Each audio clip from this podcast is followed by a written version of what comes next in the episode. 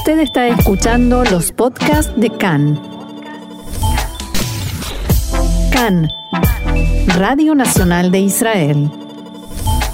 Momento de hablar de ciencia y tecnología y para eso tenemos ya en línea a nuestro experto en la materia, Mariano Mann. Hola Mariano.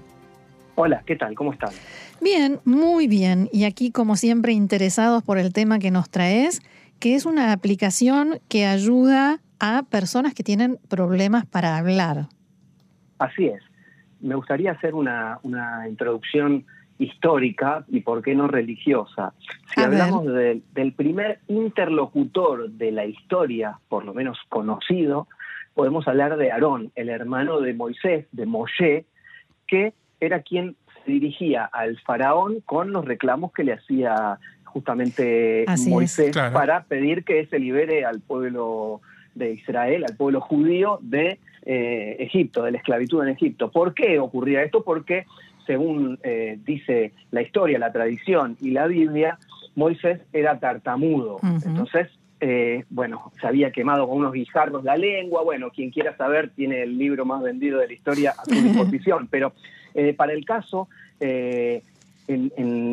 ya en la antigüedad se necesitaba un interlocutor, un medio, un tercero para poder eh, ayudar a aquellas personas que tenían dificultades con el habla a expresarse. No creamos, no creemos que a Moisés le faltaban muchas cosas, tenía características de líder, eh, de... Pero le faltaba la aplicación de la que vas a hablar ahora. Le faltaba algo similar a esto. Bueno, y esto cuando no surge. Perdón, tenía, tenía una aplicación, tenía una aplicación que no tenía nadie más, que era la conexión directa también con, con Dios, ¿no? Pero bueno. Eh, absolutamente, pero bueno, para eso también, eh, llegado el caso, tenía una tablet, ¿no? Claro, dos tablets. Claro.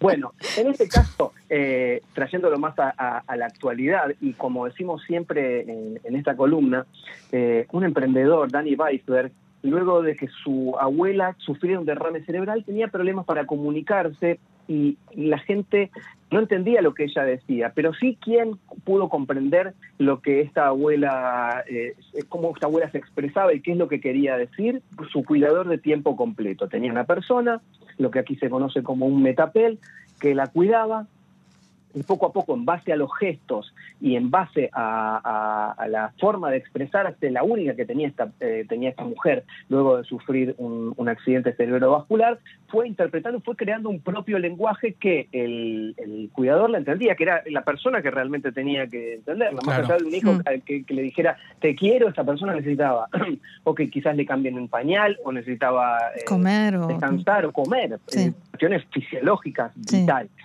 Bueno, con esto en mente, Weisberg, que es eh, desarrollador de software y trabajó en empresas como HP o Checkpoint, digamos, estamos hablando de monstruos de la tecnología, descubrió el potencial de este eh, aprendizaje temprano, de cómo este aprendizaje temprano de, un eh, metapel, de un cuidador, puede traspolarse a la tecnología y generar a partir de, con el uso de la inteligencia artificial, una solución justamente para imitar lo que este cuidador había hecho de forma natural. Porque finalmente, así como la biotecnología, estudiamos los reinos vivos para después aplicarlos a, cuestiones tecnológicas que nos pueden ayudar, en este caso eh, es fantástica la adaptación que, se, que logró este emprendedor con esta nueva aplicación que se llama VoiceIt. Bueno, es una compañía que desarrolló esto que les permite a las personas con una voz, vamos a decir, y de manera respetuosa, no estándar, comunicarse con otras y poder también controlar, ¿por qué no?, eh, dispositivos domésticos inteligentes con el uso de su propia voz, que es lo que tenemos mm. más que nada a mano cuando todo lo demás falla. Claro. Eh, si hacemos un poquito también de, de historia más moderna, eh, podemos pensar que hace más o menos unos 10 años, 9, 10 años, eh, comenzó la tendencia de la interfaz eh, hombre-máquina, todo lo que tiene que ver con el reconocimiento de la voz aplicado a cuestiones que son comerciales, ¿no? como por ejemplo Siri en, Apple, Cortana en Windows, Alexa, en Amazon, el asistente de Google.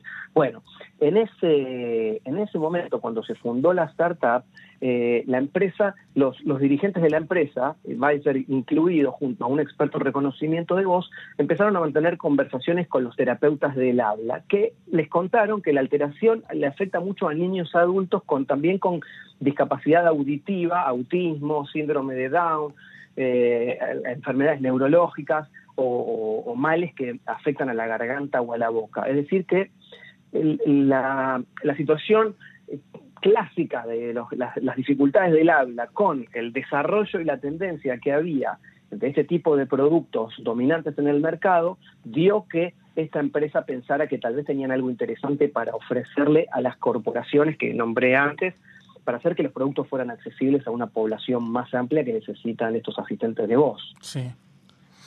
¿Cómo, ¿Cómo funciona exactamente? ¿Es una aplicación que uno baja en un smartphone? Eh, eh, ¿O hay algún dispositivo distinto? O, incluso hay algún, lo que se conoce como un skill o una, eh, o una especie de mini app para dispositivos de, con, parlantes inteligentes? ¿Cómo, cómo es el, el, procedimiento? Bueno, hay dos caminos. Una es la integración que tiene VoiceIt con algunas de estas marcas. una de ellas es Amazon, que también ha eh, financiado en parte a través de su fondo Alexa M12, que es el fondo de capital, después está el fondo de capital de riesgo de, Microsoft eh, y otras empresas que han eh, ayudado al crecimiento de Voice, que lo tienen integrado en sus propias aplicaciones. Ah, es decir, que hoy Alexa o Cortana son más sensitivas a este tipo de, de situación. Pero, por otro lado, la aplicación que está disponible por el momento solo para iOS, es decir, para el sistema operativo de, Apple, de, iPhone, eh, bueno, eh, funciona como vamos a decir, como un diccionario personal, una persona que cada uno va a tener su mm. propia forma de decir la, interpretación de claro. o necesito comer claro. y eso y la inteligencia eh, artificial el algoritmo de esta aplicación lo va a ir reconociendo les cuento antes para, para, para seguir luego avanzando hacia algún otro detalle que la aplicación está sin costo hasta otoño es decir que hasta después de las fiestas esto va a ser eh, es, hasta antes de las fiestas, en realidad no antes de las fiestas, hasta el 20, vamos a decir hasta el 21 de septiembre y listo, eh, va a estar disponible sin cargo. Eh, luego va a tener un, costo que todavía no lo sabemos, pero bueno, la idea es eh, aquellos que están sufriendo hoy ya con la pandemia y por eso es esta cuestión de, que sea gratis, de que sea libre, es mitigar algunas de las dificultades creadas por la pandemia, tanto a tantas personas como sea posible, porque realmente la pandemia no hizo más que agravar este tipo de, problemas. Como eh, tantos otros. Así es.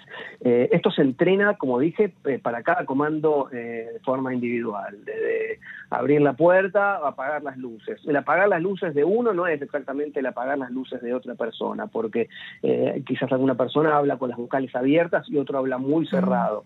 La idea de esta empresa es desarrollar, que de hecho lo están haciendo, un soporte para el habla fluida, para mayor flexibilidad.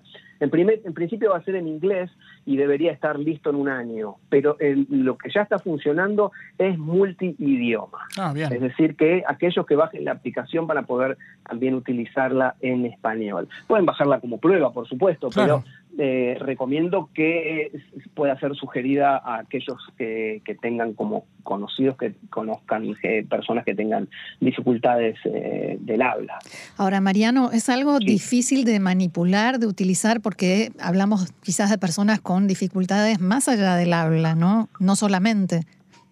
No, no, es, muy sencillo y de hecho está para justamente para que aquellos que asisten a, las personas que, tienen eh, este tipo de, problemas o por ejemplo una persona que, tiene Parkinson que puede estar lúcida pero bueno no puede quizás articular porque le genera el, Parkinson del tipo de parálisis. Entonces aquel que aquella persona que se dedique a cuidarlo tiene en esto una plataforma muy, muy, muy sensible, muy sensitiva, que eh, no, presenta ninguna dificultad al momento de usarlo. Es eh, prácticamente entrenar a, un algoritmo a entender lo, que se dice, ¿no? Porque es, eh, el, uso de asistentes de voz puede tener, como dije antes, un acento fuerte o una pronunciación arrastrada, un idioma que no es compatible con diferentes tecnologías. Eh, por eso empezaron a desarrollar en esta empresa un motor de reconocimiento de voz que aprende el habla de una persona de la misma manera que lo hace una persona sin este mm. tipo de cosas, cuestiones naturales, y crea un modelo de habla personalizado. Por eso es muy sencillo. Esto me hace acordar eh, un video que se viralizó hace un tiempo de una mujer en Escocia que le pedía a Alexa, el asistente de Amazon, una canción y Alexa no encontraba la canción y no reconocía lo que decía y la mujer se ponía muy violenta mm. diciendo que era antiescocesa. Entonces, en un momento la mujer hizo un acento en inglés, eh, en vez de, eh, de, hablar en, inglés escocés, en inglés de, de Londres, please put that song in my kitchen by Donna. Y lo reconoció Alexa, entonces se enojó aún más claro. la de racista. Bueno, en este caso esto no pasaría ni con los escoceses ni con nadie que tenga problemas del habla. Y decías, Mariano, que eh, han participado de la financiación de todo este proyecto Amazon, Microsoft, por lo cual se espera que probablemente pasemos a tener esta misma aplicación de esta misma empresa israelí en distintos dispositivos para todos los sistemas y que incluso haya integraciones especiales con estos sistemas. Claro, bueno, de hecho esto significa que una persona que no puede usar, eh, por ejemplo, Alexa por un problema eh, del habla, dificultades del habla, puede usar VoiceIt para traducir lo que dice y acceder a Alexa, que Alexa lo entienda a través del VoiceIt. Claro. Eh, entonces es, innovación, no es solo para la comunicación de persona a persona, sino también para hogares, autos inteligentes, videoconferencias con subtítulo en tiempo real, muchas de las cosas que nos, hemos acostumbrado en la pandemia, ¿no? En, el Zoom, por ejemplo, que pasó de tener 30 millones de usuarios a tener 400 millones de usuarios en la pandemia, ¿no? Eh, es decir, eh, bueno, el, impedimento del habla empieza a dejar de ser tal para ser una nueva forma de comunicación eh, comprensible por un algoritmo y que va a hacer la vida mucho más fácil de muchísimas personas. Seguramente eh, quien nos está escuchando que tenga un dispositivo de Alexa o Siri tal vez se le ha disparado por todo lo que hemos dicho. Esto ha pasado varias veces en televisión y en radio, por lo cual no me queda más que decir que yo en mi casa muchas veces digo Alexa, quiero escuchar Can en español en Spotify. Así que repitan eso luego de al finalizar el programa y bueno, van a pasar un buen momento. ¿Por qué no? Es, es, eh, es un comando realmente efectivo y que evita justamente, bueno, la búsqueda de voz hoy es el motor de búsqueda más importante en los teléfonos celulares. cuando uno hace una búsqueda, eh, sobre todo en, las generaciones de, millennials y centennials, directamente abren el teléfono y dice quiero llegar hasta tal lugar. Bueno, en la, aplicación que tenga el teléfono, como puede ser Movit o Google Maps o cualquiera de ellas, o Waze, eh, siempre tienen un microfonito ahí, no por nada. Eh, yo no, soy de los que más usa eso porque a veces siento me, siento como observado hablándole a un aparato por mí mismo, ¿no? propiamente proyectado. Pero bueno, más allá de eso, eh, sí, el reconocimiento por voz y, y, los comandos de búsqueda por voz son hoy la búsqueda más popular y entendemos por qué una empresa como VoiceIt tiene este tipo de soluciones desarrolladas. Muy bien, Mariano, ¿algún otro detalle que quieras agregar? Bueno, sí, que la experiencia llega con también una característica muy particular de, la gente aquí en Israel. Eh, Danny Weisberg, el, director ejecutivo de esta empresa y desarrollador de, de VoiceIt, eh, vio esto como una oportunidad para hacer algo grande y crear un impacto como voluntario dedicado a los ancianos, porque él trabaja en, sus mm. tiempos libres, eh, se voluntariza para trabajar con ancianos y con la, la ONG Save a Child Heart, que es una organización que eh, ayuda a niños de, Gaza y otros países eh, o otros territorios con problemas a, realizarles trasplantes cardíacos. Es decir, que también llegan muchos niños en, estados complicados y que no pueden expresarse y que ni siquiera sus, padres logran entenderlos hasta que no les ponen un, eh, acompañante terapéutico. Bueno, esta, esta acción que, que muchos israelíes tienen, tenemos de trabajar de, forma voluntaria con, con, algún tipo de organización, le ha dado un terreno de, de, conocimiento y de apreciación grave del problema. Bien, bien también por esto. Mariano Mann, nuestro experto en ciencia y tecnología israelí, quien quiera tener más información y más detalles sobre esta columna y todas las que tenemos aquí en Cannes, Israel 21C en español es el lugar y es quien nos provee toda esta información. Mariano, muchas gracias y será hasta la próxima. Gracias a ustedes y hasta la próxima. Shalom.